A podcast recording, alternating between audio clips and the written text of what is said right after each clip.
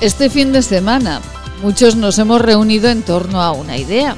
Lo hemos hecho en salones, en parroquias, en grupos de voluntarios, eh, en pequeños grupos que llamamos burbuja.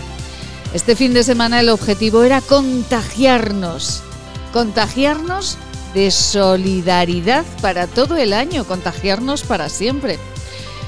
Tras eh, estos días, después de este fin de semana en el que Manos Unidas de nuevo inicia campaña, nosotros continuaremos contagiándonos. 62 años luchando contra el hambre, con excelentes resultados, con miles, millones de personas que han visto mejorada su vida con nuestra ayuda, con niños que han conseguido llegar a la universidad gracias a sus donativos, a sus aportaciones y al trabajo de las contrapartes de Manos Unidas, con millones de niñas que no han tenido que caer en la prostitución porque una escuela les ha dado futuro en Mombasa, en Kenia, en la India o en Camboya. Una escuela construida por ustedes con sus aportaciones y el trabajo de Manos Unidas. Y mientras muchos, más de lo que, algunos ustedes se imaginan, nos reuníamos para procurar cambiar el mundo, pues otros también lo hacían con sus caceroladas en Benasque o reuniéndose para hablar de cómo protegerse ante racionamientos políticos, razonamientos políticos nada lógicos, por ejemplo, sobre el lobo.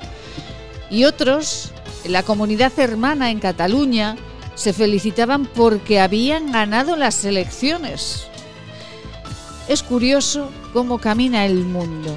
Cuanto peor, mejor una nefasta gestión de un dolor, de una herida en nuestros mayores, es premiada con votos.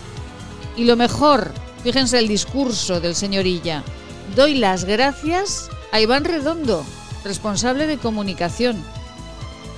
El ministro Illa, ahora posible presidente de Cataluña, fíjense, destapó el frasco de las esencias Gracias a Iván Redondo. En este país no importa lo que se haga si se tiene una maquinaria de comunicación que arrasa absolutamente con todo. Vaya país, desde luego. Es lunes de no reblar, es la vida en Aragón, son las mañanas de Huesca. Bienvenidos.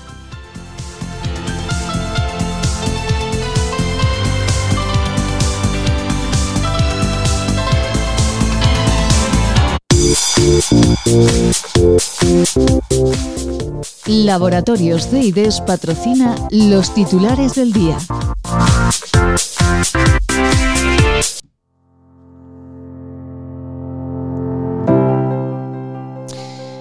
Y más de 860 personas han sido multadas en Aragón por participar en reuniones o fiestas ilegales. 344 en Zaragoza, 279 en Huesca y 246 en Teruel. Son datos de la Policía Nacional y de la Guardia Civil. Fundamentalmente son eh, los vecinos los que avisan de estas reuniones en casas o en peñas. Y eh, otra noticia, noticia está positiva. En breve, una nueva vacuna llegará al mercado. Será española, será gallega. El laboratorio que la fabrica es el mismo en el que se fabricará la vacuna contra la tuberculosis del investigador aragonés Carlos Martín Montañés. Y el lobo, los ganaderos de Monegros o de la Ribagorza continúan preocupados y muy preocupados por esa próxima ley que no defiende sus ganados.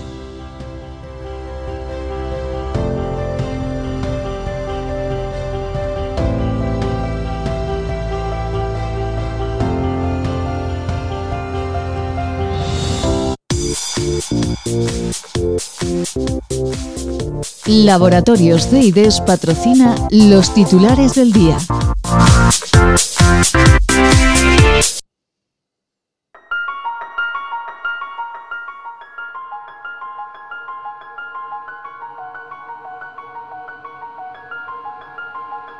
Las gotitas que van cayendo y a veces se convierten en tormenta como ahora. 10 grados de máxima, 4 de mínima, el cielo cubierto y abríguense. Tenemos viento a 11 kilómetros por hora. La sensación de frío es más intensa estos días. Y nuestro refrán, como siempre, febrero, el mes más largo cuando no hay dinero. ¿Qué razón tiene?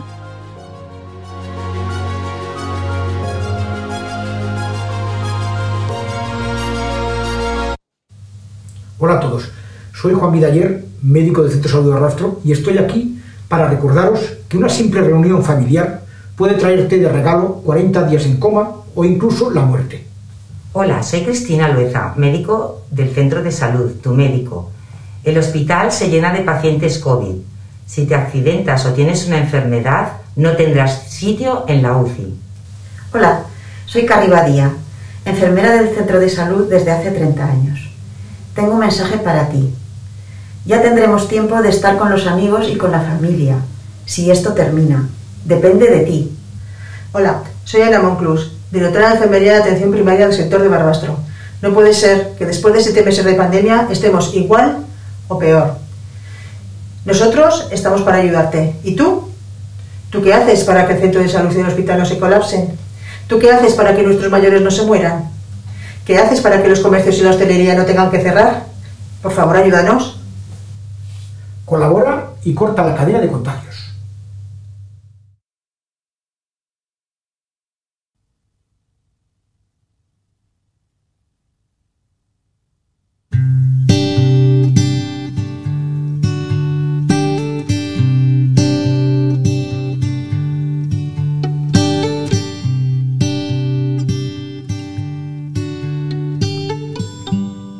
Aunque tú no lo sepas. Me he inventado tu nombre, me drogué con promesas y he dormido en los coches.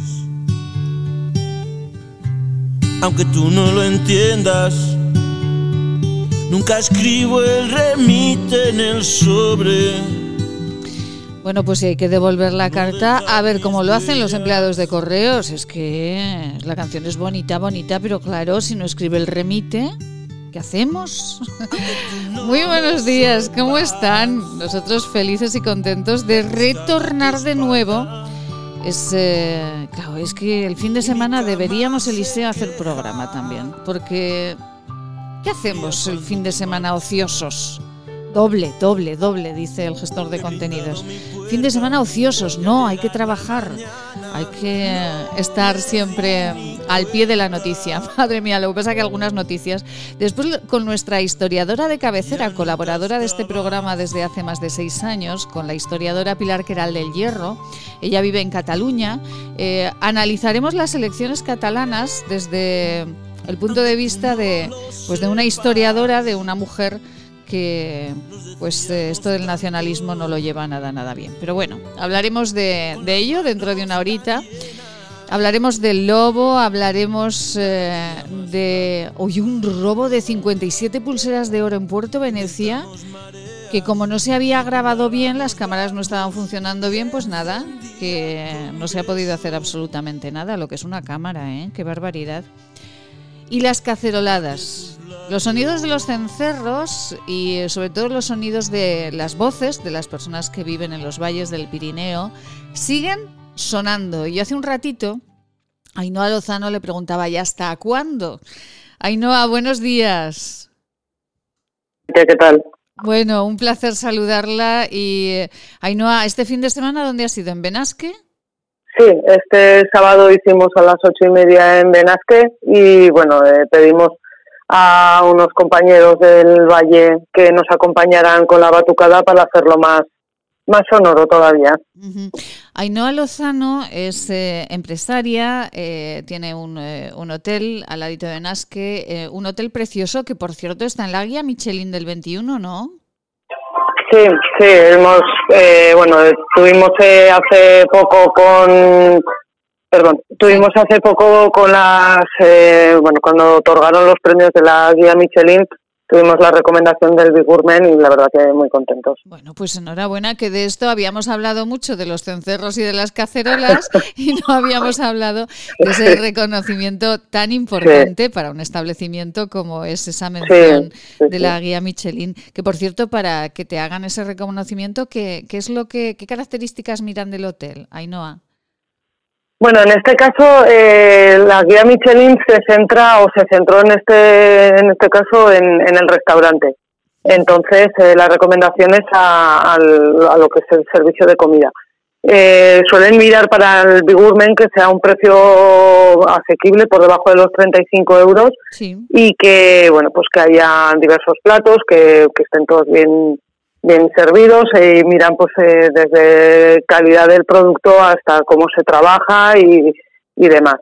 Luego ya cuando se van centrando en las estrellas ya van teniendo en cuenta más lo que es el entorno y el servicio y otras cosas. Bueno, pues no está nada mal, eh, se lo recomendamos. Ahora ya que de, de, Huesca Capital podemos eh, salir y que dentro de poquito esperemos podamos llegar desde cualquier punto de, de Aragón y otras comunidades, mm. Hotel Casa Arcas, eh, en el Valle de Benasque, en, en Vilanova, ¿no? Sí, eso es, en pues, Villanova. Eh, allí está, en Villanova, eh, ahí está Ainhoa y estará encantada de recibirlos a todos. Ainhoa, ¿cuántas caceroladas, cuántos encuentros han tenido ya los empresarios de estos valles? Demasiadas, demasiadas, Maite. No nos cansamos, seguimos RQR, pero llega un punto que, que de verdad que nos sentimos tan tan desolados, tan abandonados. Dices, pero puede ser cierto que las personas que están al gobierno no vean los, los medios de comunicación, no escuchen los medios de comunicación y no se den cuenta que nos tienen aquí dejados de la mano de Dios, totalmente abandonados a nuestra suerte y que tenemos que, vamos a hacer un año. O sea, no puede ser. Estos señores tienen que leer el periódico y tienen que escuchar la radio sí o sí. O sea, es imposible que no les llegue que estamos todas las semanas saliendo a la calle a protestar por la injusticia de la situación y que sigamos todavía sin, sin, sin que nadie se ponga en contacto con, con asociaciones, con ayuntamientos o con, o con quien sea para decir, oigan, que vamos a empezar a ayudar, que, que, que, que, es verdad que la situación es insostenible y que vamos a empezar a echar una mano. Nadie. O sea, no, no, yo creo que no, que no, que no, o sea, que no quieren estar al día en estos temas y, bueno, y no sé, a otra cosa. Ainhoa, ¿cómo es el día a día suyo? Pues hoy afortunadamente tengo faena, porque ayer como fue el día de San Valentín, pues eh, a pesar de que el, señor Simón y otras eh, otras personas de su de su entorno con sus estudios sigan empeñados en que la hostelería es la culpable y que todos los contagios se producen mayoritariamente en el sector de la hostelería, pues bueno, yo le tengo que contradecir, mis compañeros también, porque los que estamos abiertos, ayer trabajamos. O sea, eso quiere decir que la gente confía en nosotros. Sí. Por, por, por cómo lo venimos haciendo tiempo atrás y porque luego realmente nos ha demostrado que sea en, la, en los restaurantes y en los bares donde uno se contagie.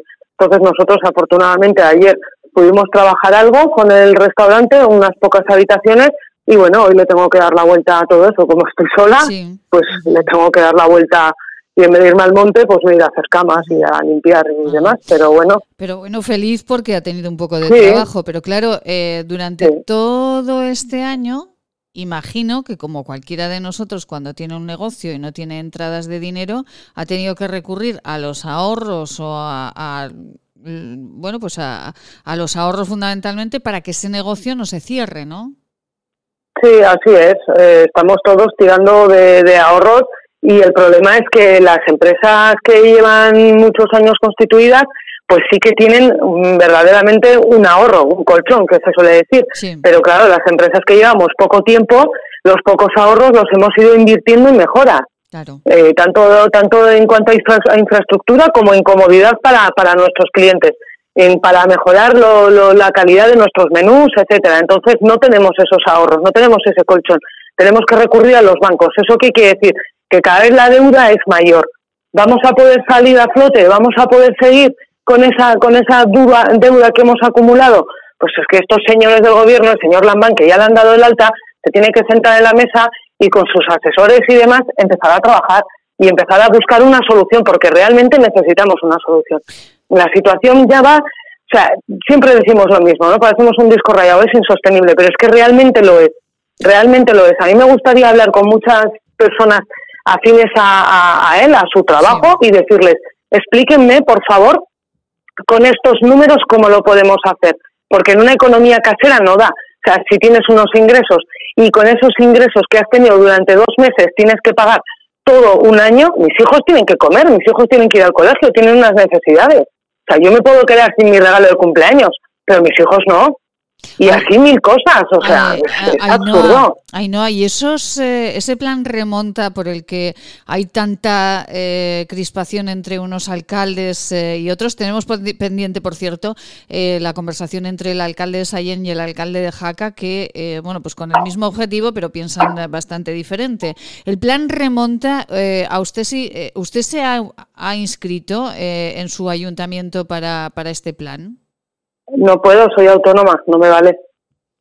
A mí no me vale, yo no puedo, no. Primero que no puedo cesar la actividad Ya. porque, porque, porque no, porque al final tienes que tener una puerta abierta cuando tú te comprometes a algo, te lo te comprometes al 100%, cerrar, cesar la actividad sin que sea obligatorio, luego sí que me puede traer, o pienso yo que nos puede traer un- una- unas consecuencias negativas en el sentido de si se van a dar ayudas, pero tú has cerrado porque has querido, Sí. porque no había trabajo suficiente, pues no te vamos a dar las ayudas porque podías haber estado funcionando, aunque sea a, a- medio gas o a un tercio.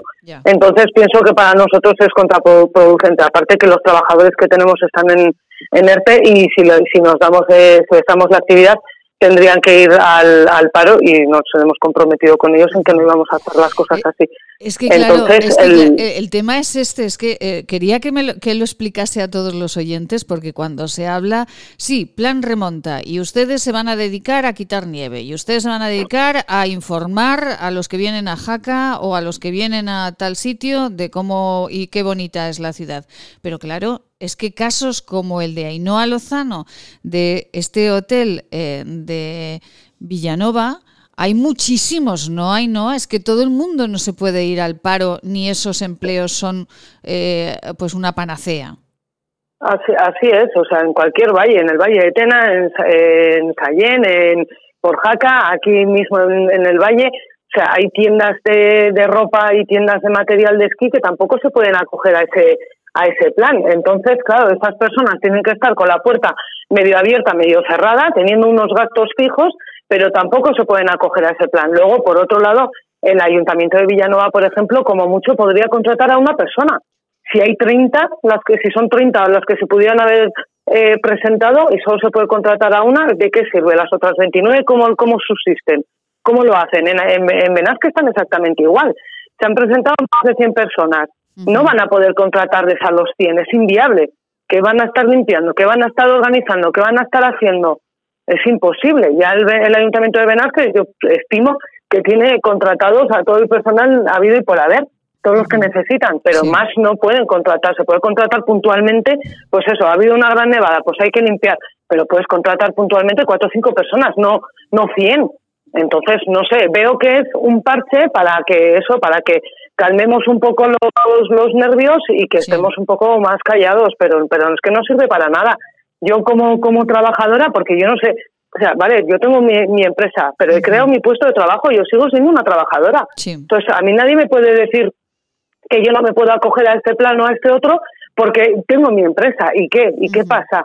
Estoy creando mi puesto de trabajo y, por cierto, estoy metiendo más horas de las que mete mm, muchísimas personas. O sea, ¿y, y por qué no puedo acogerme yo a este tipo de planes? No, es que como soy autónoma, que como tengo mi empresa, eso no es justo. Eso no es justo. Entonces, eso es lo que no paramos de insistir en que tienen que dar esas ayudas. Luego, cuando vamos a celebrar algo, bien que acudimos a los bares y a los restaurantes. Y ahora que somos nosotros los que estamos sufriendo, y sobre todo en estos valles, que estamos más apartados, más retirados, no hay tanta población y no podemos funcionar en el día a día normal. O sea, si yo no puedo salir a la peluquería, no puedo salir a comprarme unas botas o a, Sí. o a a comprarme una revista, eh, como yo están muchas personas. Entonces, tampoco van a venir aquí a comerse a tomarse un menú o a Claro. tomarse unas cervezas, o sea, es imposible. Entonces aquí la economía no se mueve, dependemos del turismo, Sí. dependemos de las segundas residencias. Entonces, claro, si nos tienen eso bloqueado, lo tienen eso cerrado y encima no nos ayudan, pues es que, pues sí, pues te- eh, algunos terminaremos cerrando la puerta. Ya. ¿Qué pasa? Que hay personas que no se dan cuenta que si de los valles nos vamos 30, 40, 50 familias con hijos, va a sobrar instituto, va a sobrar colegio, va a sobrar centro de salud, va a sobrar una farmacia, empiezan a sobrar servicios, porque si no hay tantas personas, no hay tantos niños, no hay tantas no hay tantas necesidades, entonces empiezan a sobrar servicios. Esto nos incumbe a todo, a todos, y vemos que sí que hay una parte, un sector o unas personas que, que salen, que se manifiestan, que se pronuncian, pero otros que están ahí a remanso tranquilamente, pero, pero pienso que, que esto nos puede pasar factura y seriamente a, todos. Pues a todos, absolutamente a todos. Eh, no podemos estar callados, no podemos estar ahí, como dice Ainhoa, eh, bueno, pues aletargados o tras eh, las matas esperando a que nos den eh, un dinero que es eh, pan para hoy y hambre para mañana. Y desde luego si esto no se remedia esos valles eh, preciosos que estaban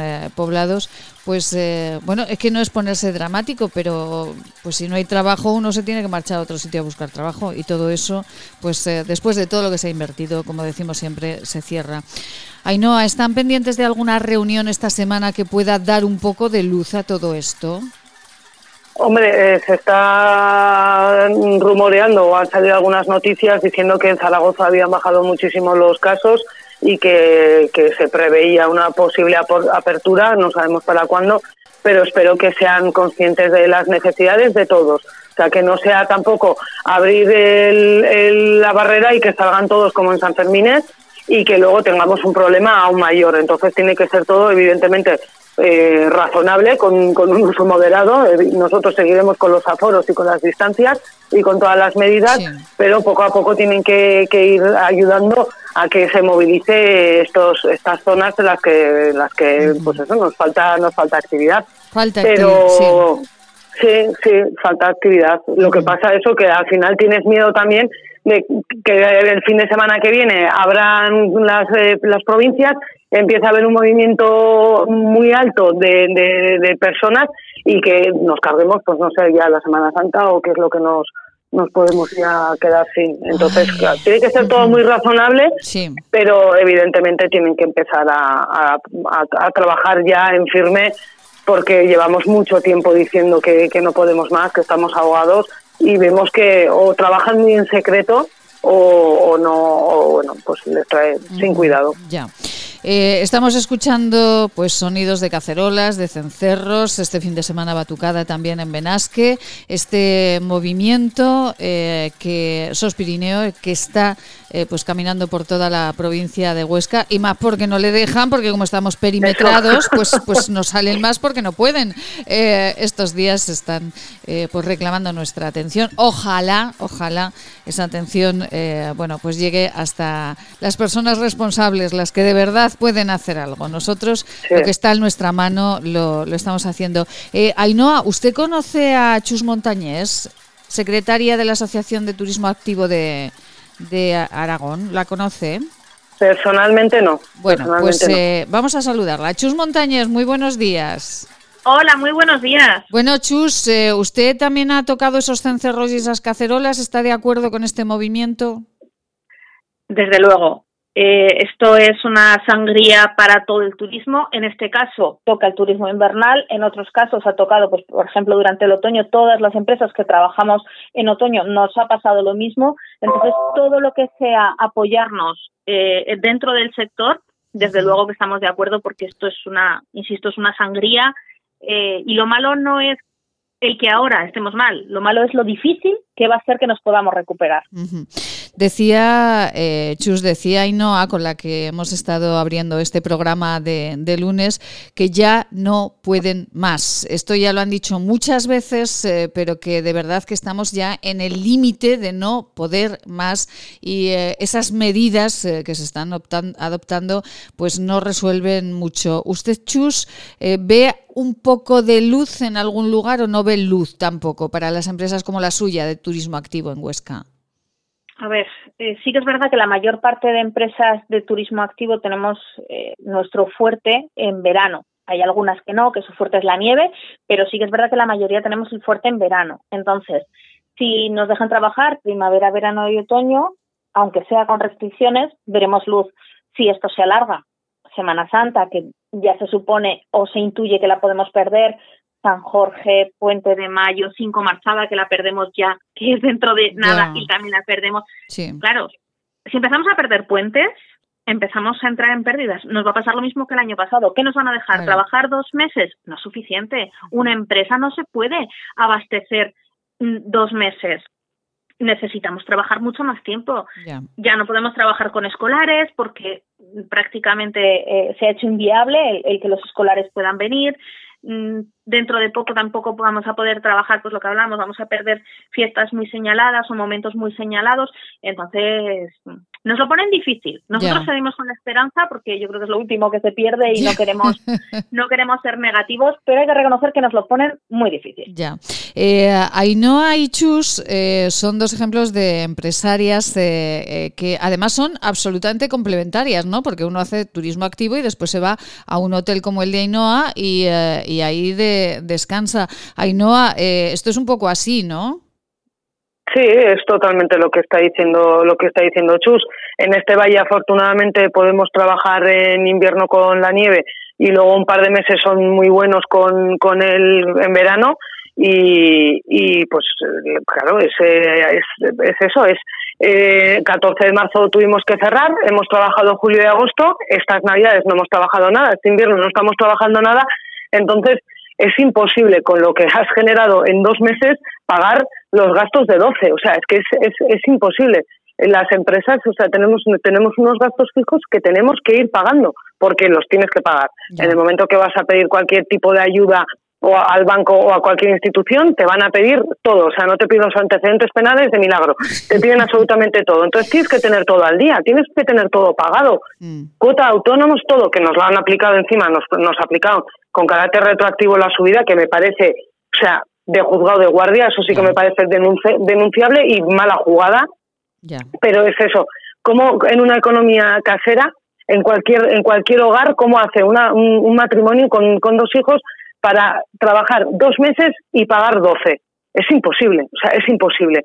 Que, que, que, tengamos unos ingresos no quiere decir que, que ingresemos una millonada. O sea, ingresamos un poco más de lo que se puede ingresar el mes de mayo o el mes de noviembre, que son meses tranquilos, pero eso no quiere decir que tengas capacidad para luego aguantar 12 meses.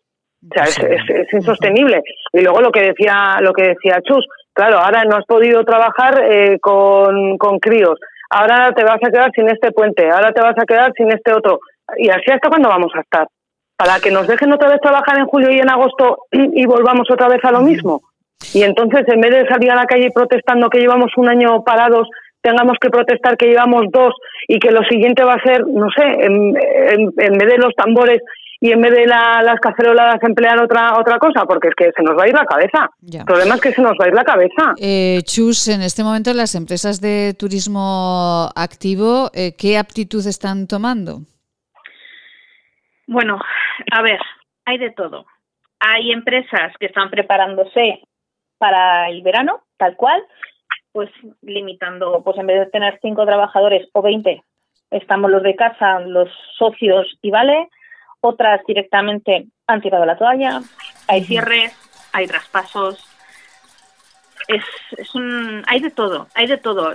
Yo como soy así, me lo tomo todo con mucho humor e intento reírme de todo, pues eh, me lo tomo con humor y, espero espero poderlo abrir lo antes, lo antes posible. También es verdad que este año, por ejemplo, contrataciones va a haber cero.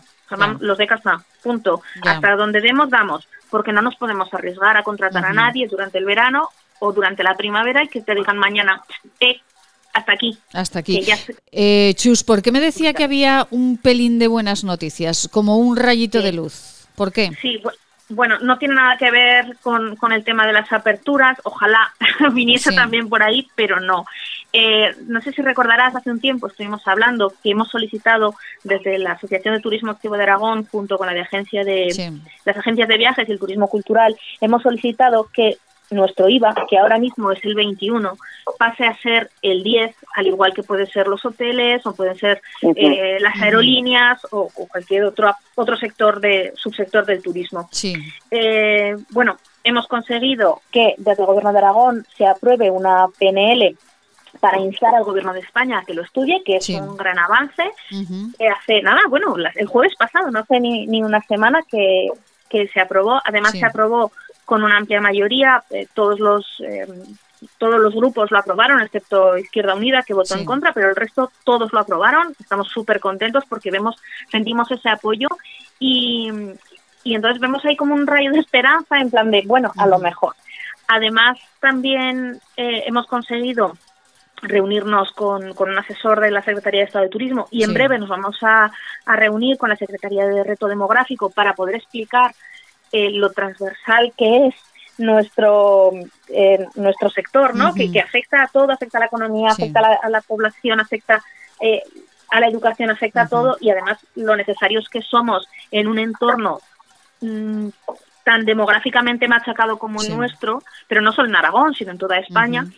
Y creemos que el poderles explicar eso y que nos escuchen, pues creemos que es un, es un gran avance, porque hasta ahora eso nunca se había, nunca nos habían escuchado, nunca se había hecho. Entonces el, el, poder explicarnos consideramos que es un, un gran avance. Pues lo es. Esto mismo hace unos minutos nos explicaba también Ainhoa Lozano desde Villanova, desde Benasque, eh, nos explicaba que si estos eh, eh, estas empresas se cierran, se cierran las escuelas y se cierra todo, se cierran los valles y eso no lo podemos consentir. Ainhoa Lozano, un beso muy grande. Muchísimas gracias por ser nuestra corresponsal allá en el valle.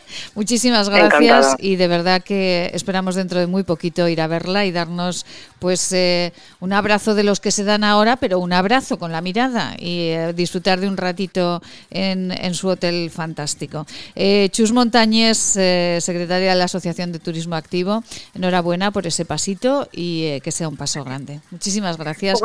Poco, a poco, efectivamente. Muchísimas gracias a ambas siempre y Miren, que nosotros, no sé si las escucharán los que tienen que escucharlas, pero nosotros las caceroladas y los cencerros los ponemos todos los días.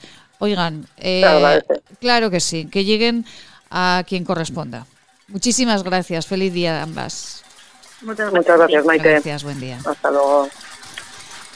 Pues sí, un ratico de cacerolas vamos a poner para que todos se enteren de lo que está pasando en esta provincia y sobre todo en los valles. Ale, y después de las cacerolas, un poquito de publicidad. ¡Ay! Y nos marchamos con nuestra abogada de cabecera, naturalmente.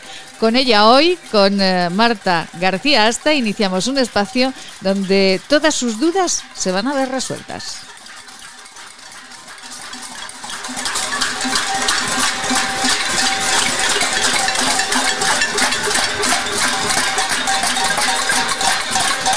¿Te imaginas vivir sin agua? Hoy en día más de 2.000 millones de personas carecen de agua potable, un recurso necesario para evitar contagios y que puede marcar la diferencia entre la vida y la muerte. Te necesitamos para frenar las terribles consecuencias de la falta de agua en los países más pobres. Entra en manosunidas.org y convierte cada gota en vida. ¿Te imaginas vivir sin agua? Hoy en día más de 2.000 millones de personas carecen de agua potable, un recurso necesario para evitar contagios y que puede marcar la diferencia entre la vida y la muerte. Te necesitamos para frenar las terribles consecuencias de la falta de agua en los países más pobres. Entra en manosunidas.org y convierte cada gota en vida.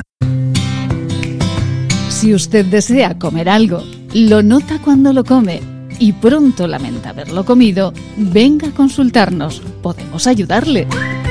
Centro de Estudios y Desarrollos Sanitarios, Unidad de Tránsito Digestivo y Salud Intestinal, calle Cervantes 11, Bajos, 976-218-400. Laboratorios CIDES, Clínica y Laboratorio, consulta en Zaragoza en la calle Cervantes 11, en Huesca, Policlínica del Alto Aragón. Pedir cita en el 976-218-400. El origen de la belleza está en la naturaleza Elixium by Tour es la primera gama premium de cosmética ecológica certificada con el prestigioso Ecocer Cosmos Organic. Elixium by Tour, cosmética que atrapa la belleza.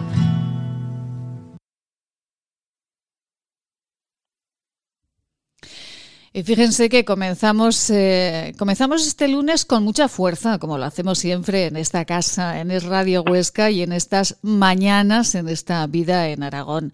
Estos días nos estamos preocupando de todos los temas de actualidad que, están surgiendo. Y hace también eh, un tiempo eh, las estadísticas o algunas estadísticas decían que probablemente esta pandemia nos va a llevar o va a llevar a muchas eh, parejas a, a una ruptura. Esto es como cuando finalizan las vacaciones de verano, las navidades, que dicen, dicen las estadísticas, que hay más divorcios y más problemas entre las parejas porque están más juntitas. Abrimos hoy, en esta mañana, y es un placer, abrimos un espacio en el que vamos a hablar Vamos a hablar de mediación, vamos a hablar de derecho familiar, vamos a hablar de derecho bancario también e hipotecario, con una abogada especialista en mediación, una abogada mediadora, una abogada a la que saludamos en este momento, Marta García. Hasta muy buenos días.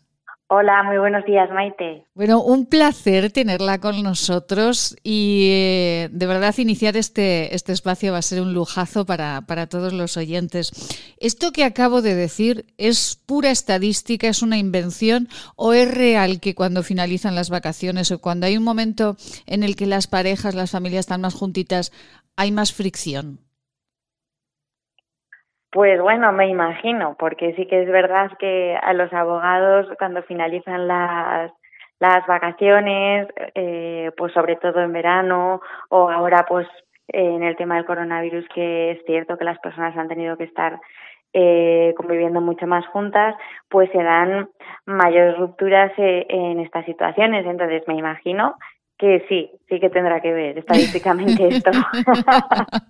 es que a veces estar tan juntitos, ¿verdad? Eh, bueno, ayer que fue el día de San Valentín, pero bueno, un ratito bien, pero tan juntitos, tan juntitos a veces hay problemas. Bueno, Marta García Asta es eh, abogada, como les decimos, especialista en mediación.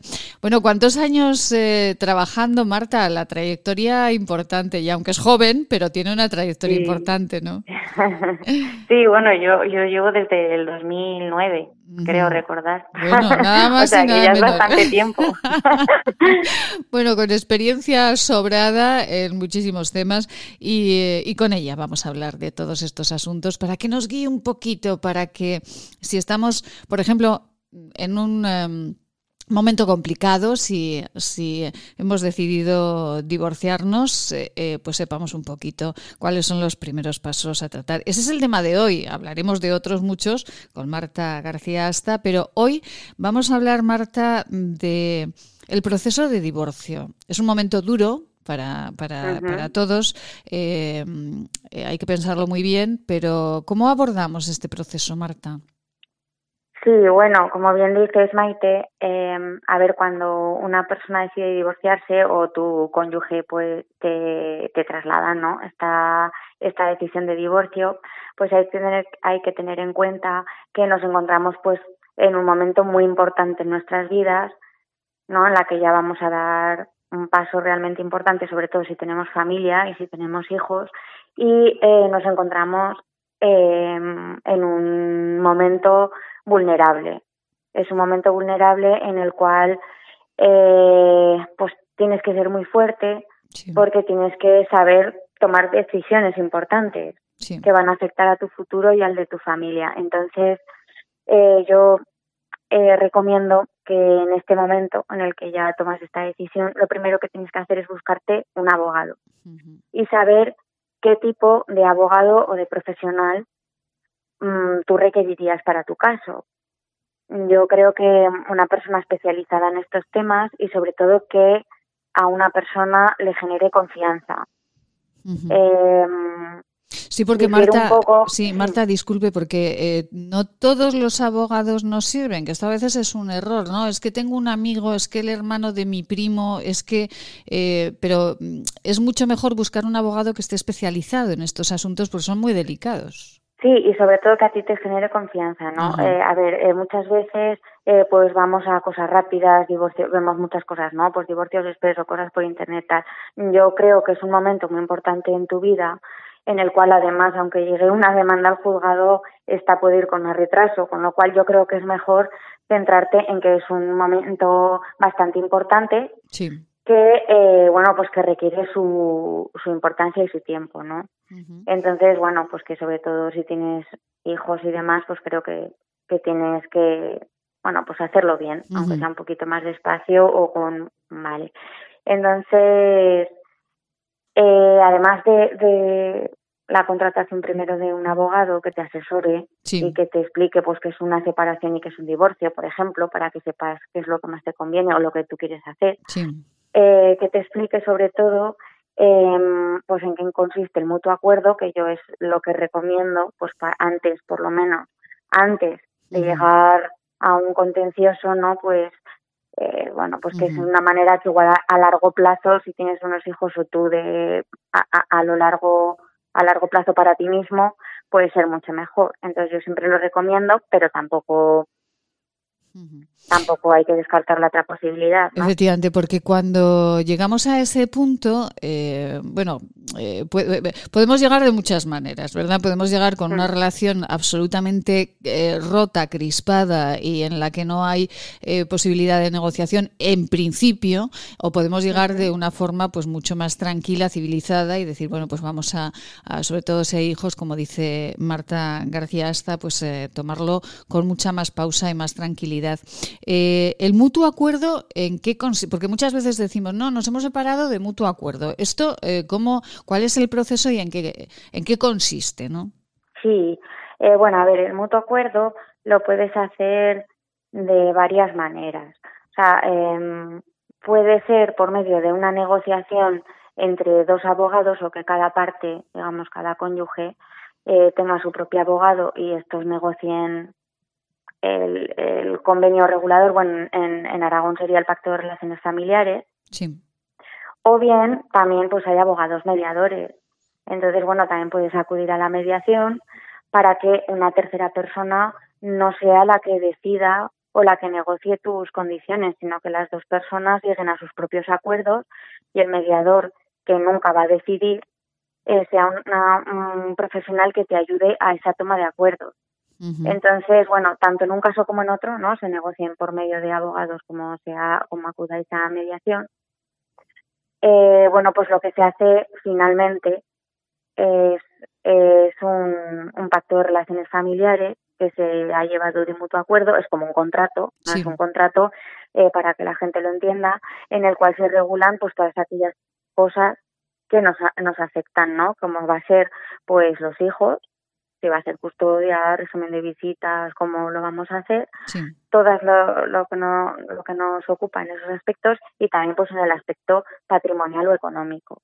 Entonces es un contrato que hacen las partes de mutuo acuerdo y bueno que se ratifica en el juzgado y, bueno, eso. Eh, en, este, que, en este caso de la mediación, eh, ¿serían dos abogados mediadores o solamente con uno? ¿Esto quién lo decide? ¿La pareja o, con un abogado bastaría? Con un abogado bastaría y sí, lo decide la pareja porque es, bueno, la mediación es totalmente voluntario y libre y bueno, pues las dos personas acuden al mismo mediador que, como te digo, les ayuda a que ellos mismos lleven a sus propios acuerdos y, se, y se haga así el convenio. ¿Esto, Marta, cada día se, se da más? ¿O hay muchos casos en los que la pareja dice, bueno, pues por el bien de todos vamos a, decidir entre nosotros que nadie decida por nosotros, vamos a dejarnos de, de, de, enfados y, tener el mismo abogado y que nos ayude? ¿Esto se hace mm. mucho? Bueno, a ver esto de vamos a llevarnos bien no es tan sencillo. O sea, la gente, lo primero, claro, no, lo primero que como te he comentado al principio son situaciones de gran vulnerabilidad que, que ninguna de las dos personas creo que lo que lo pase bien porque es, es un aspecto muy importante en tu vida.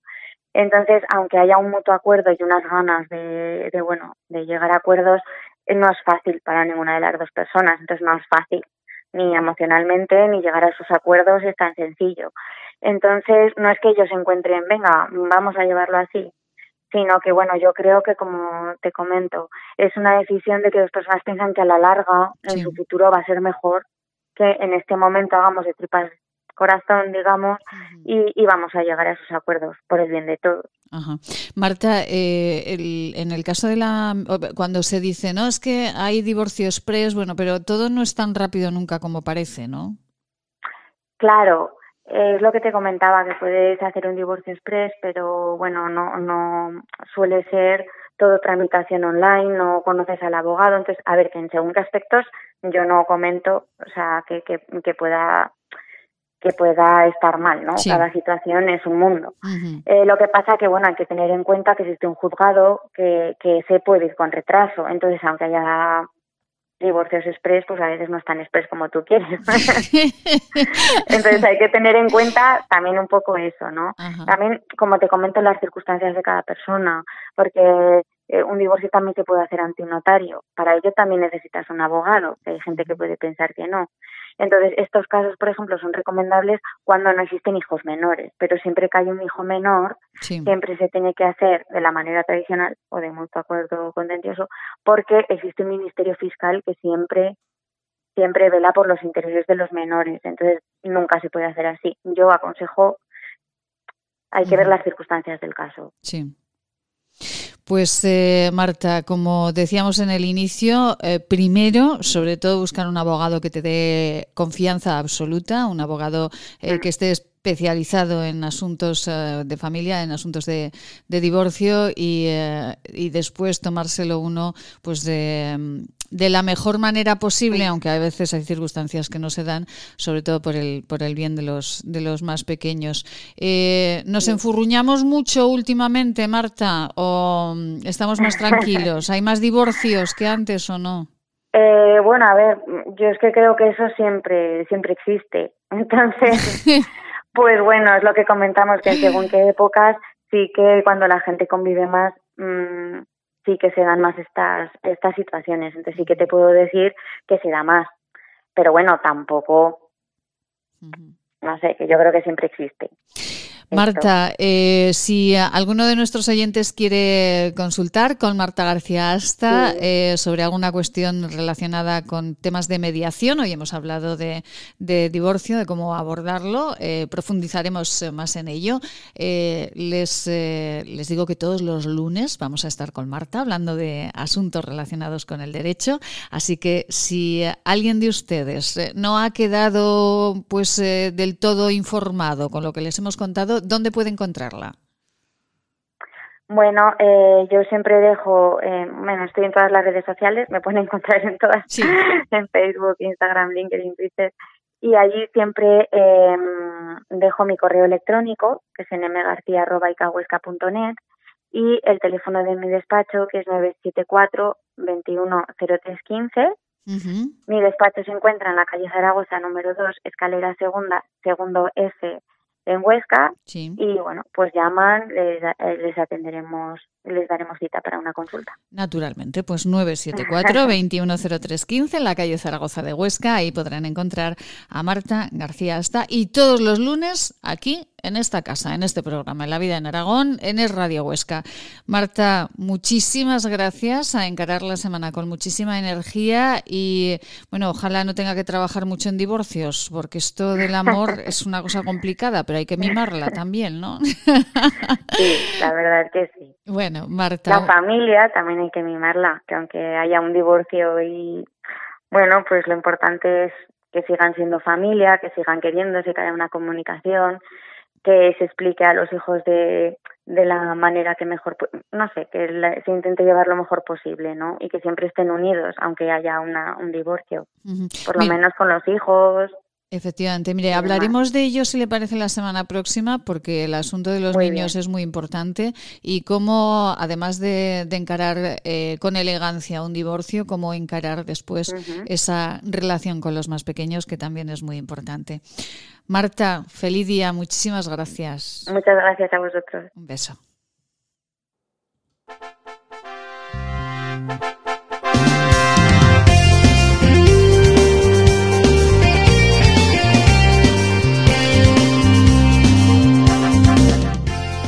Y con Marta García hasta todos los lunes. Nosotros, eh, bienvenida, Marta.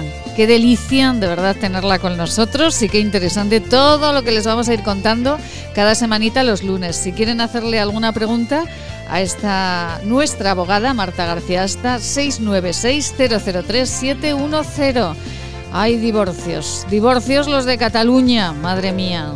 De ello les hablaremos después de los informativos aquí en este programa, en La Vida en Aragón, en estas mañanas de Huesca, con nuestra historiadora de cabecera, con Pilar Queral del Hierro, que además sabe muy bien de lo que habla, porque además de historiadora, vive en Barcelona.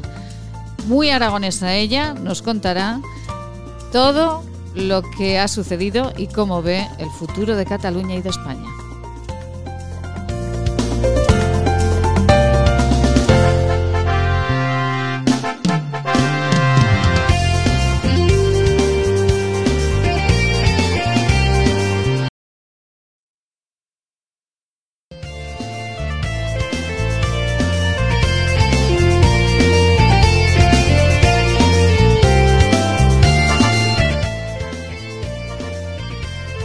Y aquí continuamos eh, en esta segunda hora tras los informativos de esta casa que hablan, hablan y hablan de lo que sucedía ayer naturalmente en Cataluña, porque lo que sucede en Cataluña es un reflejo importante e interesante de lo que sucede en nuestro país.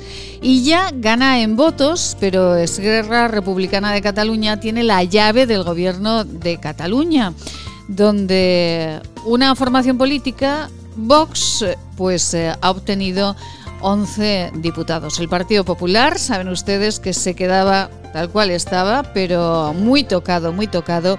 Y Ciudadanos, eh, aquel sorpaso que dio en las anteriores elecciones y que llegó a más de 30 diputados en este momento, pues se ha quedado flojico, flojico, que diríamos en nuestro en nuestra comunidad autónoma. Nos vamos a marchar a hablar de las elecciones en Cataluña con nuestra historiadora de cabecera, con Pilar Queral del Hierro, porque todo lo que estamos viviendo son acontecimientos históricos eh, que después a ver cómo se reflejan en los libros, ¿verdad?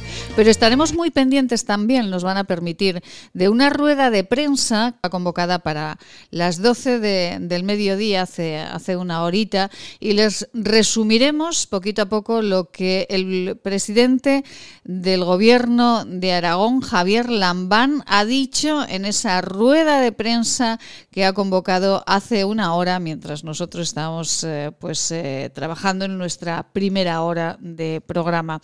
Pilar Queral del Hierro, muy buenos días. ¿Qué tal? Pilar, eh, bueno, de, de, tiempo climatológico, ¿cómo están en, en Cataluña? Pues fatal, hace frío, está muy nublado, eh, en fin, no, son no es un día precisamente eh, de estos que apetece salir a pasear. Bueno, y a nivel político histórico también es de los que no apetece pasear, Pilar. Pues sí, realmente, mm, vamos a ver, estamos viviendo un momento, mm, yo diría, desconcertante. A nivel histórico yo me imagino que hay dos cuestiones importantes a destacar. La primera, la escasísima participación. Eh, yo creo que ha sido uno de los de las elecciones en las que ha votado un menor número de electores algo que realmente en estos tiempos era comprensible, porque bueno, la pandemia evidentemente ha marcado muchísimo estas elecciones. Entonces había miedo, había temor al contagio y luego también yo creo que había una cierta desilusión, una cierta desilusión pensando pues que todo iba a quedar mm, como estaba. Eh, yo creo que tal como estaba el gobierno ha desilusionado a unos y a otros, porque los independentistas se quejaban de que este gobierno no hacía nada, el que tenían, y los que no lo somos, pues bueno, estábamos un poco hartos de, de tanta historia del proceso, ¿no? En cualquier caso, creo que esto es, por una parte, la, la, la cuestión más importante, la baja participación, y por otra, la entrada en el Parlamento de Cataluña de una fuerza de extrema derecha como es Vox, eh, la verdad es que nadie se creía, en, que nadie confiaba en un resultado tan amplio para una formación que de hecho es, es muy nueva. Yo me imagino, y me imagino que esto será lo que dirán los libros de historia del futuro, que el, aquella, aquellos excelentes resultados de ciudadanos de las anteriores elecciones han repartido su electorado entre por una parte el PSC y por otra parte Vox. El Partido Popular, como siempre, se ha quedado, pues bueno, mm, reducido a una mínima expresión en el Parlamento. Pilar, eh, Dicen eh, que eh, los independentistas han movilizado, como siempre, a, su electorado y que por eso eh, pues los resultados han sido los, los que son. Y después hablando con, con personas que viven en Cataluña, como, como es el caso de Pilar, hablando con personas que viven en Cataluña, claro, a, mí me, me decían es que a quién voto, porque desde luego no quiero que ganen los independentistas, pero también en estas elecciones ha quedado claro que el resto de las fuerzas tampoco tenían eh, fuerza suficiente como para hacer que los electores fuesen a votar, ¿no? ¿Qué ocurre en Cataluña? Hombre, yo personalmente creo que la opción Illa era una muy buena opción y así se demuestra en el número de votos, porque yo lo que no acabo de entender es por qué eh, el que más votos saca nunca gana es una paradoja. sí, es verdad. Es una, es una paradoja que ya se ya pasó con Ciudadanos y ahora ha vuelto a pasar con ella, ¿no? Eh, con el PSC. Entonces yo mm, no acabo de entender, a ver, eh, no era tanto a quién voto como a contra quién voto. Eso es lo que a mí también me preocupa mucho, porque últimamente es una realidad que se está dando mucho ya no sé si en toda España, pero en Cataluña desde luego, que ya no se vota a favor de un programa político, sino contra un programa político. Es decir, los no independentistas votamos contra el independentismo y los independentistas votan contra el constitucionalismo. Perdón, que es que la garganta está fatal con estas lluvias y estos sí, Sí, y la, la, garganta y con la mascarilla, todo se une un poco, sí, Pilar. Todo se junta, sí. Todo se junta, sí, sí, sí, sí. Bien, pues esto que, que, decía, yo creo que yo pienso que es, que es una realidad, que es que ya el voto, insisto, se ha desvirtuado hasta el punto de esto de no compartir los criterios de un partido político, sino de eh, querer cortar los avances de otro. Entonces, bueno, creo que eso es una una actitud muy, muy hispana, muy española. Mm, a lo largo de la historia se ve que siempre eh, ha tenido más partidarios el ir contra quién que el ir a favor de pero creo que en Cataluña se está dando como un fenómeno bastante, bastante importante. Bastante importante. Esto, Pilar, eh, complica un poco de nuevo eh, la, eh, el Estado de Cataluña, la relación con el Estado de España, lo complica todo un poquito más, ¿no? O, seguimos con la misma complicación que antes, ¿no? Mm, yo pienso que seguimos con la misma complicación que antes. vamos a ver, todo ahora dependerá de los pactos. Eh, yo no sé exactamente qué, qué pactos, por qué pactos se, se, se inclinarán, porque por una parte sí que es cierto que parece que las fuerzas independentistas están decididas a, unirse, pero yo tampoco lo veo tan claro desde mi punto de vista, porque pienso que el gobierno central puede jugar la baza de eh, la amnistía o del indulto.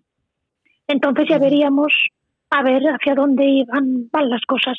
No lo sé, no lo sé, no soy comentarista político, soy historiadora y la verdad es que si algo enseña la historia es que los pronósticos eh, son nefastos y que no se puede hacer historia ficción, sino que hay que esperar a ver qué pasa. Es decir, la historia se hace después de, nunca antes de, ¿no? Pilar, eh, lo que lo que sí es eh, lo que sí está claro es que como historiadora estamos viviendo en unos tiempos que son eh, desde luego para para escribir en esos libros de historia y que, que, bueno que a todos nos están dejando un tanto un tanto perplejos. Esto en la historia de Cataluña, volviendo a, a décadas pasadas, esto en la historia de Cataluña, este independentismo, estas ganas de, de ser libres entre comillas ¿esto ha sucedido siempre en Cataluña o es, o es algo... Es Mira, siempre ha habido un nacionalismo latente, como lo ha habido en Euskadi, como lo ha habido en Galicia, incluso en Castilla. Eh, era una sensación de identidad, de por ejemplo en el siglo XIX, la, la reivindicación cuando los nacionalismos, que son por otra parte comunes a toda Europa, ¿no? Mm, cuando se, se quiere volver a resurgir pues las culturas eh, las culturas nacionales los idiomas. Realmente por ejemplo es una pena eh, que el catalán no se hubiera pasado unos años en el ostracismo porque es una una lengua hermosa con una gran literatura. En fin que, que no tiene nada que ver la lengua con el independentismo, que esta es otra, otra batalla, ¿no? Quiero decir, se puede perfectamente hablar catalán y no ser independentista. Los idiomas están hechos para entendernos, no para utilizarlos como armas políticas, ¿no? Que es lo que se está haciendo ahora. Entonces, en este sentido siempre ha habido una, una voluntad de independencia. No de independencia, perdón, de nacionalismo. Pero la independencia como tal, yo creo que nunca a lo largo de la historia ha tenido tanta fuerza, porque cuando se habla, por ejemplo, de los años previos a la guerra civil, Luis Companys lo que, lo que proclamó fue la República Catalana en el conjunto de repúblicas ibéricas. Es decir, nos están vendiendo como que quiso hacerse independiente cuando en realidad lo que proponía era una federación como por ejemplo en los Estados Unidos. Una federación de repúblicas ibéricas. Lo que pasa es que esa es otra. El reciente independentismo está haciendo de la historia su caballo de batalla y no, no le importa, no tiene ningún tipo de reparo en mentir en mentir. Por ejemplo, hablar del reino de Cataluña cuando jamás existió un reino de Cataluña. Cataluña era un condado sometido a la corona de Aragón. Vamos a, decirlo claro, ¿no? Entonces, a mí esta manipulación de la historia a favor de la política es algo que me, me enerva. No lo puedo evitar. Y que pienso que además también estaría en la mano de muchos historiadores el combatirla. Pero por miedo o por vergüenza, parece que aquí se hable siempre con la boca pequeña. Eh, tal vez sea más por miedo, Pilar. Mm, pero no un miedo físico, es un miedo, como diría yo, a pasar al ostracismo, a que los libros no se publiquen o no se vendan, a que la, no se tengan subvenciones, en fin, es un miedo muy sutil, no es un miedo. Mm, mm. Yo personalmente, francamente, no me he sentido amenazada en ningún momento. Sí, ignorada, ignorada sí, pero amenazada en ningún momento. ¿Eh? Y luego también digo lo mismo, hay personas que tienen un criterio independentista, pero son personas sensatas, personas dispuestas al diálogo, personas que no te ofenden. ¿eh? y entonces yo la respeto, como puedo respetar pues, a un escocés que quiera ser independiente, ¿no? Pero siempre que no me avasallen y siempre que no me nieguen mi condición de catalana por el hecho de no ser independentista. ¿Mm? Entonces, mm, yo iría por ahí. Desde el punto de vista histórico siempre hablo. ¿eh? No hablo en absoluto desde un punto de vista político, porque ni soy política ni tengo ningún interés ni lo quiero serlo.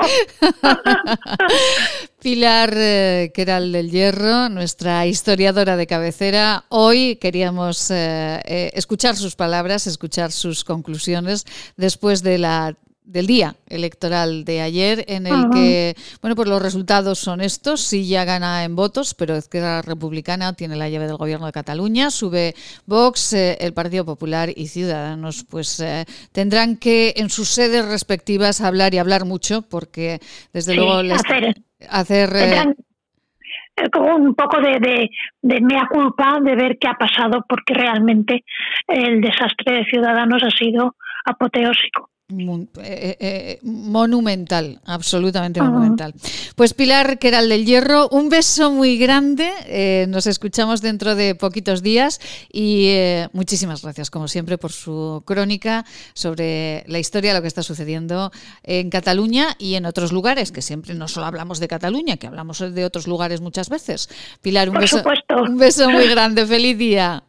Igualmente. Gracias, feliz día. A ti, adiós. Y bueno, fíjense, estábamos muy pendientes de lo que eh, Javier Lambán, presidente del gobierno de Aragón, eh, decía en la rueda de prensa que se iniciaba a las 12 eh, de la mañana.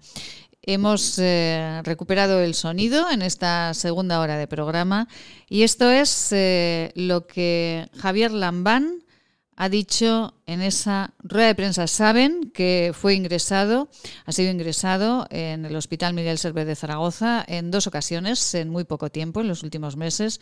Eh, salía del hospital y esto es lo que ha dicho en rueda de prensa. Escuchen.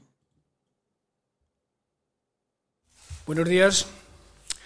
Les he convocado para que sepan y para que los ciudadanos de Aragón sepan, a través de ustedes, que la pasada semana en el Hospital Miguel Servet de Zaragoza me fue diagnosticado un cáncer de colon, para cuya curación los médicos empezarán a administrarme el tratamiento correspondiente a partir de la semana que viene. No les oculto que una noticia de esta naturaleza produce de entrada un fuerte quebranto personal. No obstante, he de decirles que he tratado de afrontarlo desde el primer momento con la máxima serenidad. La idea del viejo Epicuro, que vengo asimilando desde hace muchos años, me ayuda a ello. Pero me reconforta mucho el apoyo de mi familia. ¿Y por qué no decirlo? Me tranquiliza sobre todo el saber, la competencia y el buen hacer de los profesionales de nuestra sanidad pública, en cuyas manos me pongo de eh, manera absolutamente confiada. Conocida la hoja de ruta del tratamiento, que supondrá la alteración de mi agenda pública en algunos momentos, estoy en disposición de seguir eh, asumiendo plenamente mis eh, funciones como presidente del Gobierno de Aragón, incluso en una etapa tan complicada como esta, o quizá precisamente por eso, por mantener mi compromiso con los aragoneses ante cualquier dificultad o circunstancia adversa, que es lo que prometí ante la Constitución y el Estatuto de Autonomía de Aragón en agosto del año 2019. Este compromiso ha sido firme hasta ahora y lo seguirá siendo en el futuro. Por tanto, el Gobierno de Aragón, con su presidente a la cabeza, va a seguir a pleno rendimiento combatiendo la pandemia y trabajando para la recuperación social y económica de la comunidad. Esto no supone heroicidad eh, ni mérito especial alguno por mi parte. Hago lo mismo que otros muchos ciudadanos de distintas profesiones que afrontan esta misma enfermedad y continúan con su actividad ordinaria.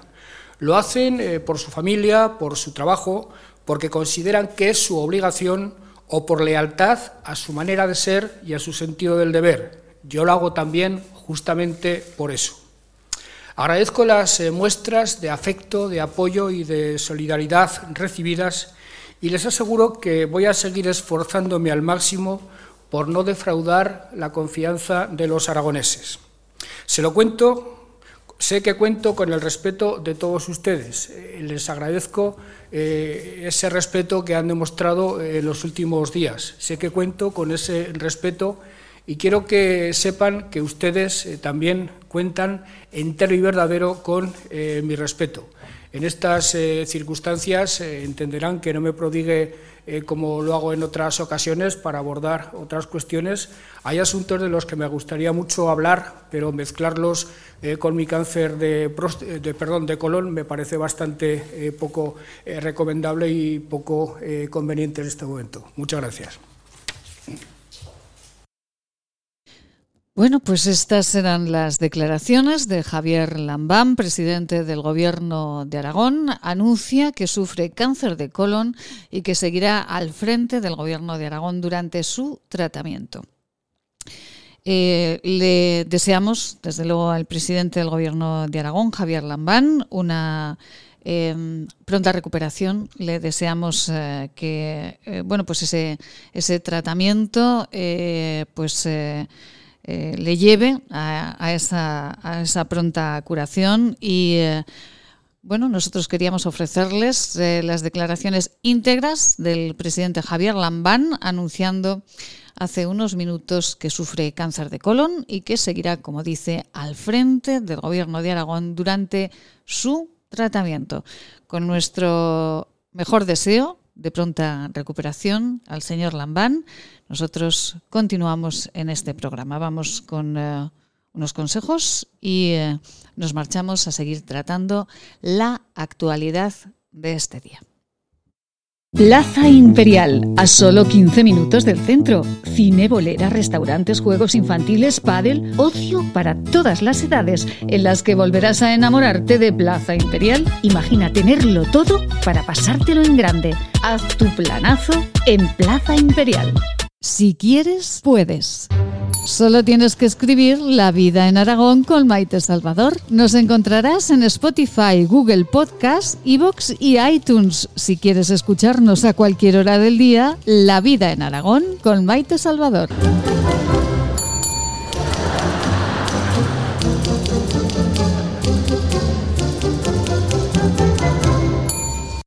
Este anuncio terminará en 20 segundos, pero el hambre de millones de personas no acabará nunca si no nos ayudas. Contágiate de solidaridad para acabar con la mayor pandemia que sufre el planeta, el hambre. Porque hay contagios necesarios que no transmiten ninguna enfermedad y salvan vidas. Ayúdanos. Entra en manosunidas.org y colabora. Hola radioyentes, soy Seila. Os mando mucho ánimo. Hay que pensar que cada día que pasa es un día menos. Todos juntos lo superaremos.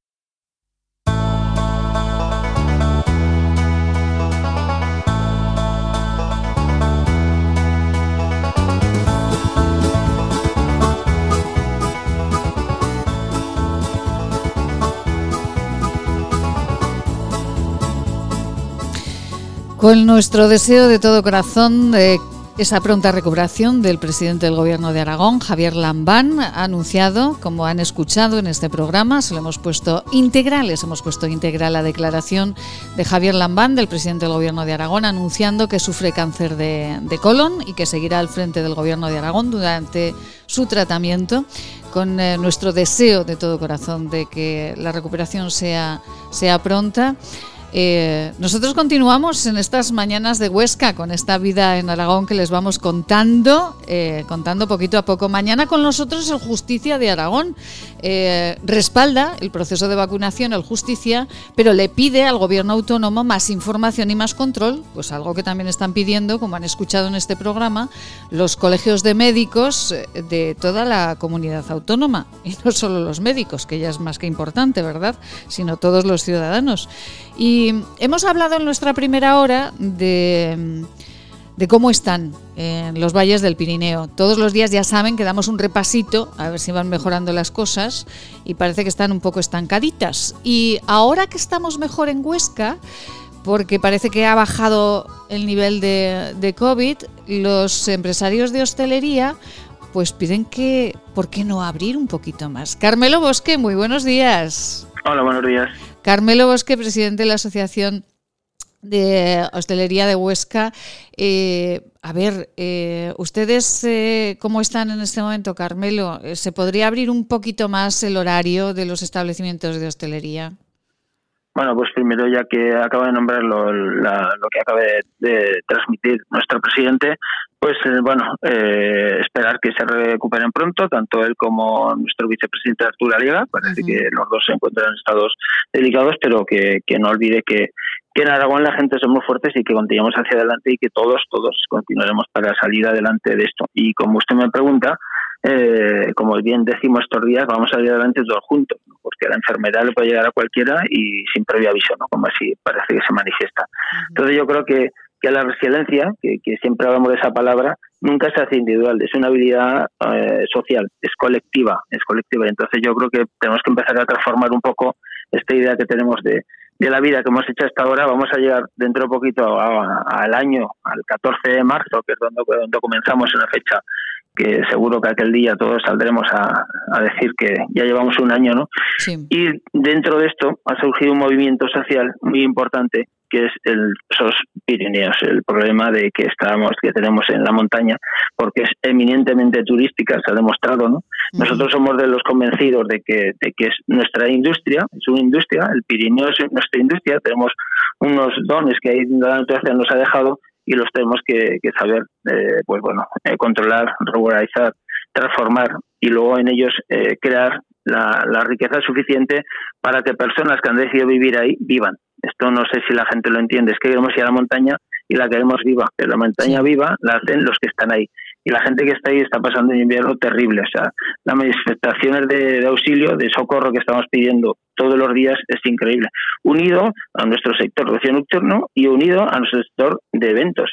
Entonces, no sé, parece ser que estos días las palabras son ya de que van a ayudar, pero ayudar es simplemente lo necesario para esto que hemos invertido en los ERTES, cuando volvamos a salir de los ERTES, que la gente tenga su trabajo. Lo importante es que ahí estén las empresas. Si no están las empresas, el dinero que se ha invertido en los ERTES no va a valer nada. Por eso a la austeridad pedimos, estamos bien, estamos bien, pero mire cómo estamos nosotros, un 30% y cuatro por mesa. O sea, que somos sumisos al funcionamiento de lo que nos dicen y a implementar todas las normas, todas las normas. que nos trasladan, porque escucha el 30% y cuatro personas por mesa. Se imagínese si cumplimos la, si cumplimos la reglamentación. Hombre, ahora ya pedimos y con horario de las seis y de las ocho. Ahora hemos conseguido dos horas. Pedimos ya pasar a seis por mesa, un 50%, y luego ya tener una movilidad hasta las nueve y media de la noche para poder tener otro recorrido o las diez para que la gente de ocio nocturno pueda abrir y se haga un poquito ese tardeo, esa manera de vivir nueva que está surgiendo, porque todos lo estamos identificando, eh, que la gente se, se está transformando porque no quiere dejar de hacer una cosa, que es vivir. Efectivamente, vivir. Queremos vivir. Efectivamente, vivir, ir al teatro, ir al cine, ir a ver una exposición, ir a tomar un café, ir a cenar, ir a comer. Es que tenemos que vivir porque si no, como dicen también muy bien los médicos, que de eso saben mucho, nos vamos a poner malicos de la cabeza. Y eso va a ser muchísimo peor, Carmelo. Porque. Sí, ya eh, dicen. sí, sí. Ya, ya, dicen que las depresiones y los, y los estrés van a ser post-traumáticos después de esto, porque efectivamente la diferencia que nosotros que nos dedicamos al sector del ocio, de la felicidad, al sector que transforma a las personas, porque estamos ahí para que las personas consuman algo que, que nosotros transmitimos, ¿no? que es la alegría. ¿no? Yo creo que, que nuestros locales y donde se celebran muchísimas de las cosas que, que pasan en nuestras vidas. Entonces, nosotros somos generadores de, de emociones ¿eh? de emociones, de sensaciones, de alegría y principalmente la palabra vida, ¿no? Yo creo que esto es fundamental, que tienen que entender y por supuesto tienen que entender que las ayudas tienen que llegar, ya no es ese ICO, ya no pedimos ese ICO que nos daban, pedimos ayudas directas porque nos han cerrado, porque es un bien social, tal cual lo entendemos, tenemos que estar eh, como pasa con, con el resto de Europa, pues financiados para que cuando esto termine nuestras empresas estén ahí con la competitividad que dejaron cuando, cuando comenzó esto. Si no, posiblemente nos encontraremos que vamos a tardar 5, 6 o 10 años. Es triste ver cómo Madrid-Barcelona está vendiendo todos sus hoteles. O sea, hay una subasta de hoteles de alto valor increíble y yo creo que, que no sé si por fin, mm, al ver si ya esas voces que, que, vislumbran que hay que ayudar a un sector como la hostelería porque nos han hecho cerrar por un bien social, eh, empiezan a llegar para que no rompamos toda la cadena de valor de la hostelería unida a la cadena de valor de toda la gente que no vea ya como los productores, los productores. Mire, el otro día solo un detalle. Toda la cebada que estaba contratada para hacer cerveza han roto los contratos y pasará a pienso animal. Madre mía. No se vende cerveza, no se hace cerveza. O sea, el consumo en nuestras casas no llega, es que la alegría, el, el, el, el placer de hablar, el placer de divertirse, el placer de socializar, esto es Esto es nuestra sociedad, somos latinos y no podemos cortarlo. Por bien público, por supuesto que sí, porque nuestro único enemigo es el COVID. A ver si cuando escuchamos que hay que estar organizando lo de la vacunación, pensábamos que siempre se trabaja pensando en que cuando ya esté, ¿cómo lo haremos? No, es que lo tenemos y ya no sabemos cómo hacerlo.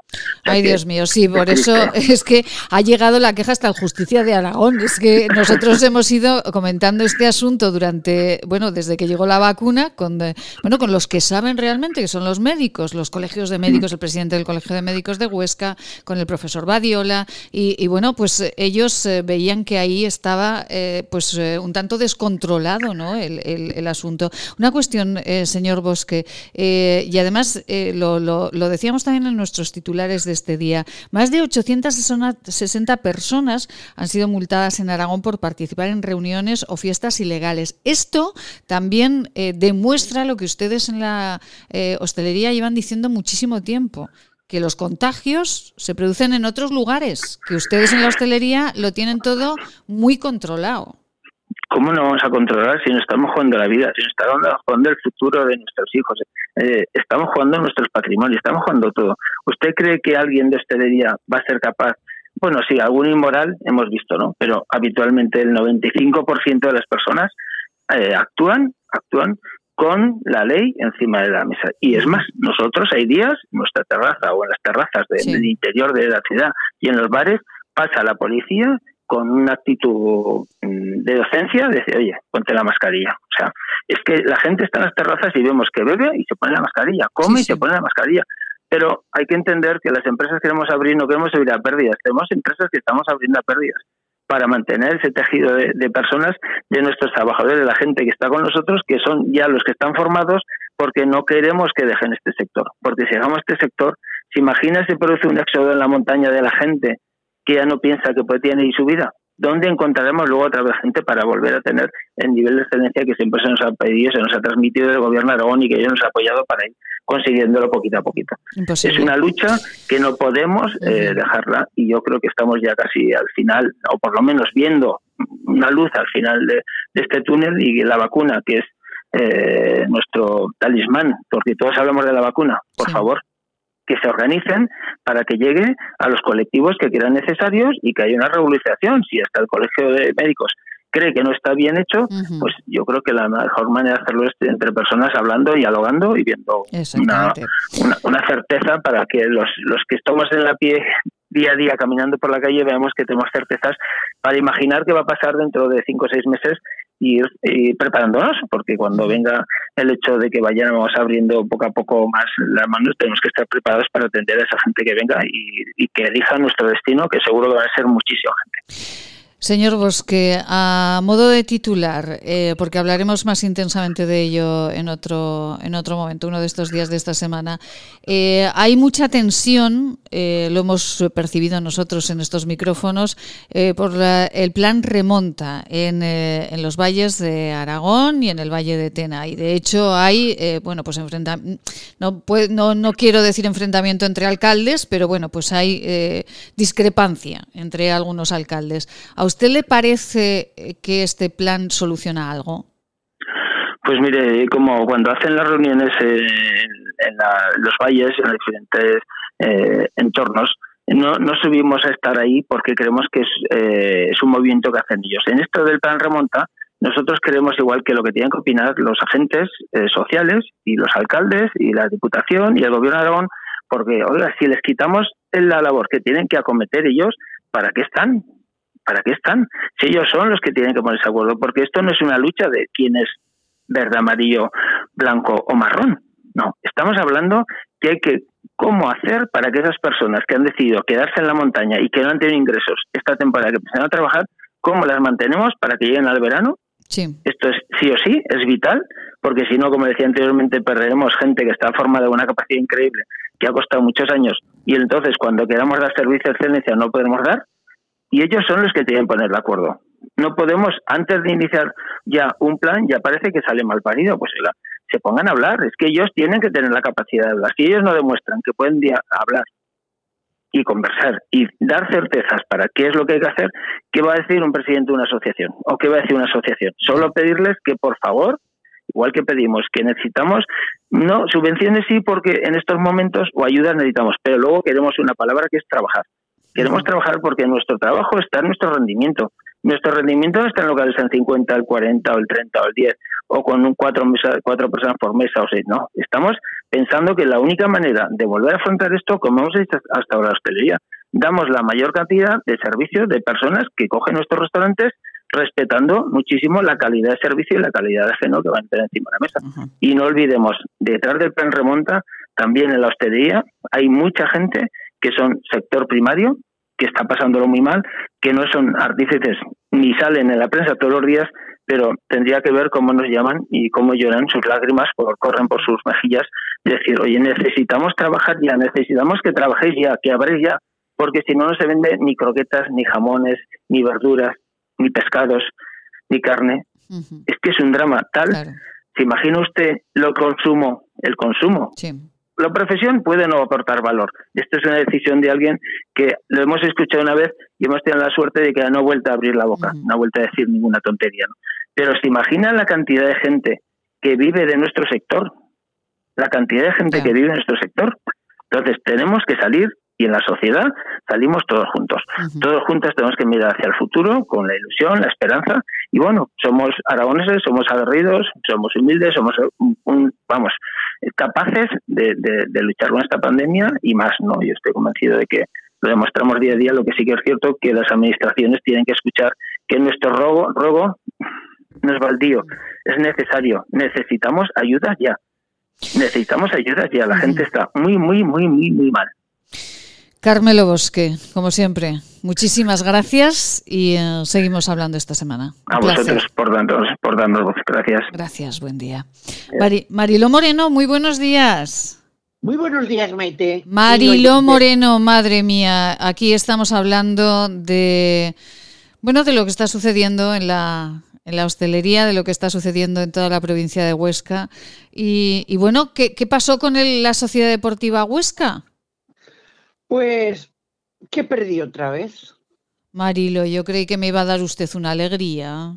No, porque si hubiera tenido una alegría le habría llamado el domingo, como es habitual mío, o el sábado, que sí, el sábado. Sí, señora. Le habría llamado el sábado y, habría vivido con usted en vivo y en directo mi alegría. Pues sí, es verdad, sí, es verdad, porque las vivimos juntas. los, malos los malos ratos, pues mejor aguantártelos y sufrírtelos tú. y, qué le vas a hacer? A los a ver, yo tengo mi lema, a los problemas solución. Ya sabes que soy la mujer de los, de los refranes continuos que les pongo solución pato. Pues sí, pato, hay que, hay que solucionarlo todo. Ya me extrañaba a mí que no me llamase usted eh, para festejarlo. Eh, mi señor padre tampoco me dijo nada, con lo cual intuí yo que esto, esto iba regulín, ¿no? Eh, tirando a mal. Vamos a ver. ¿Pero qué pasó? A ver, he, Dicho, he, dicho, tirando a mal. Sí, pero ¿qué pasó? ¿Qué pasó? No mal. ¿Qué pasó? Pues, pues muy sencillo. Como, como es lógico, eh, se lucha, se, no se lucha, no. se comparte el partido para ganar con otro equipo. Sí.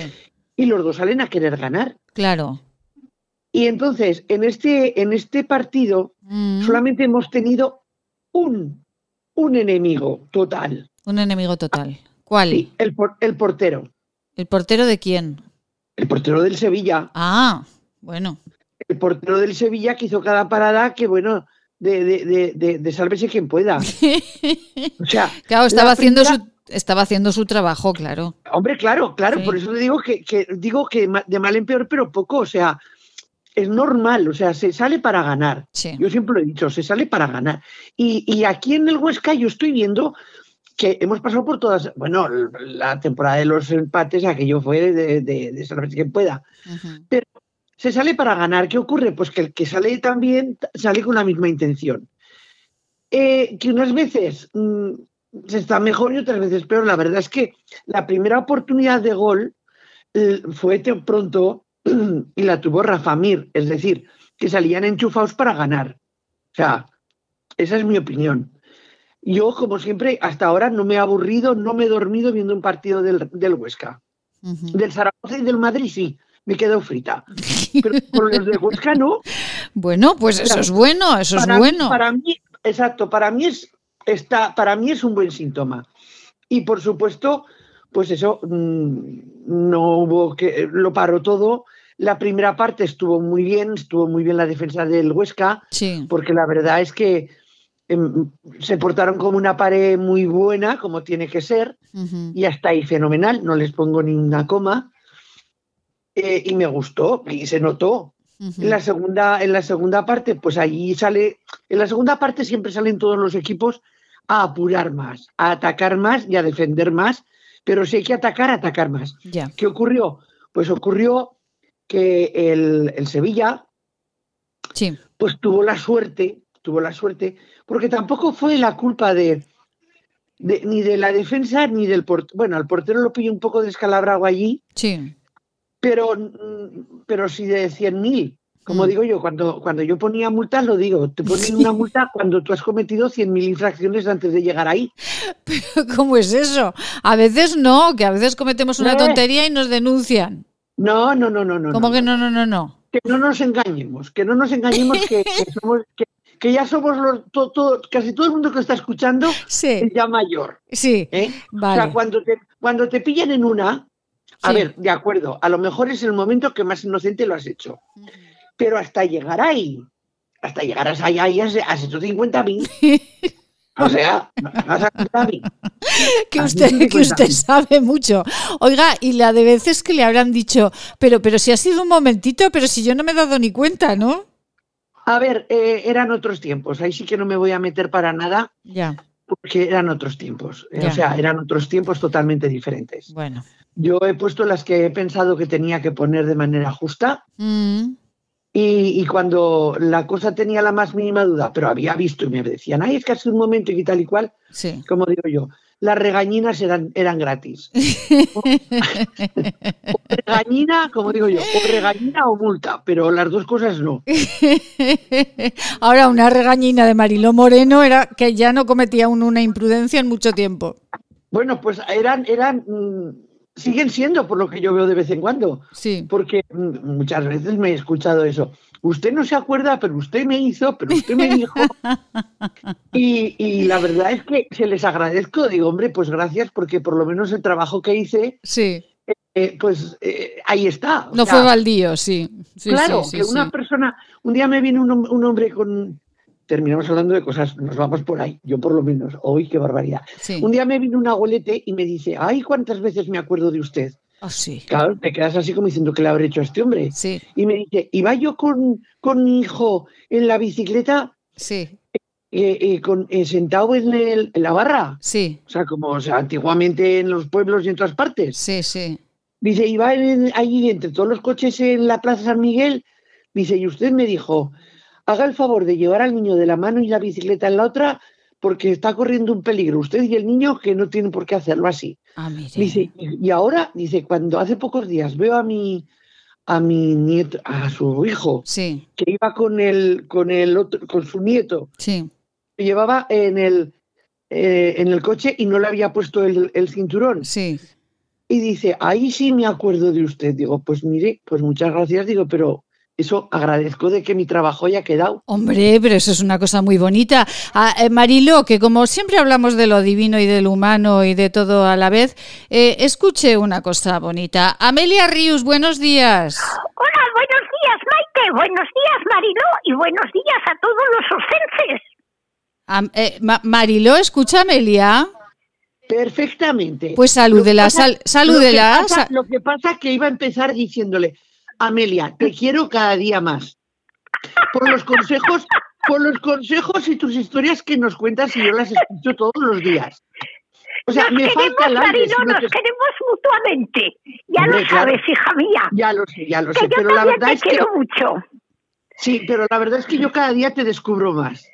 Eres Ay, una pues oye, pues me alegro, me alegro que me vayas descubriendo, porque oye, yo a ti también te tengo ya muy descubierta, porque tú eres muy, muy grande, muy grande, Marilo. Eh, Amelia. Amelia, a ver, un momento, un momento, Maite, un momento, Maite. No, no, ustedes mandan, ustedes mandan, que yo solo soy la locutora. Sí, sí, sí, sí. Hablen, hablen. Maite, sobre todo, soy grande. y comparada con Amelia, mucho. Nada, estamos muy felices, muy felices de podernos oír y de poder hablar, hija mía, sobre todo yo, con lo vieja que soy. Amelia, Amelia, Amelia, discúlpeme, eh, ¿alguna vez le han puesto alguna denuncia a algún compañero de Mariló o Mariló? No, no, a mí nunca, jamás, jamás, ni conduciendo, ni sin conducir, ni nunca, nunca, nunca, ah, nunca. Siempre he procurado ser muy correcta y muy prudente. Y la verdad, como me gustaba poco conducir, pues tampoco, tampoco me entusiasmaba, oye, al ah, volante. Bueno, bueno. Oiga, Amelia, ¿y usted recuerda haber visto a Mariló eh, ejerciendo de policía local controlando el tráfico en la Plaza de España, en el puente pues, de... Pues sí, pues a veces veías alguna, alguna señorita que estaba haciendo las funciones de guardia, claro, su trabajo, pero yo entonces no la conocía, claro. yo las veía, claro, y cómo me iba yo a atrever, madre mía, se inspiraba siempre un respeto a la policía local, oye, porque sabías que podías contar con ella para todo lo que fuese, pero a la vez te inspiraba respeto, claro, oye, y aunque fuera, aunque fuera mujer, pues de no ser una circunstancia muy grave, pues pues yo la verdad no tenía así mucho contacto con ellas, oye. Amelia, por cierto, eh, ¿sabe que ha ganado su amigo el señor Illa las elecciones catalanas? Oye, que amigo mío no es. ¿eh? ¿Cómo que no? ¿Cómo que no? Vaya elemento, vaya elemento. A mí no me busques esos amigos, hija mía. Pero bueno. sé que ha ganado las elecciones catalanas y los de eh, los separatistas y los eh, todos los de Cataluña, oye, pero pero luego mira eh, el de Vox, cómo se ha colocado enseguida a continuación de los catalanes y de y de ella. Está en tal cuarto. Oye, o sea que que muy bien, muy bien. El PP es el que ha salido el pobrecito más, más lesionado, pero Hombre, bueno, tiene- Cataluña, pero es que que le- Cataluña el PP nunca ha tenido Sí. así mucha, mucha afición de, de los catalanes, claro. Ya, pero Bueno, ¿qué, le, y- qué le- qué le pasa a su partido, Amelia? Porque, porque está así un poco pocho, ¿no?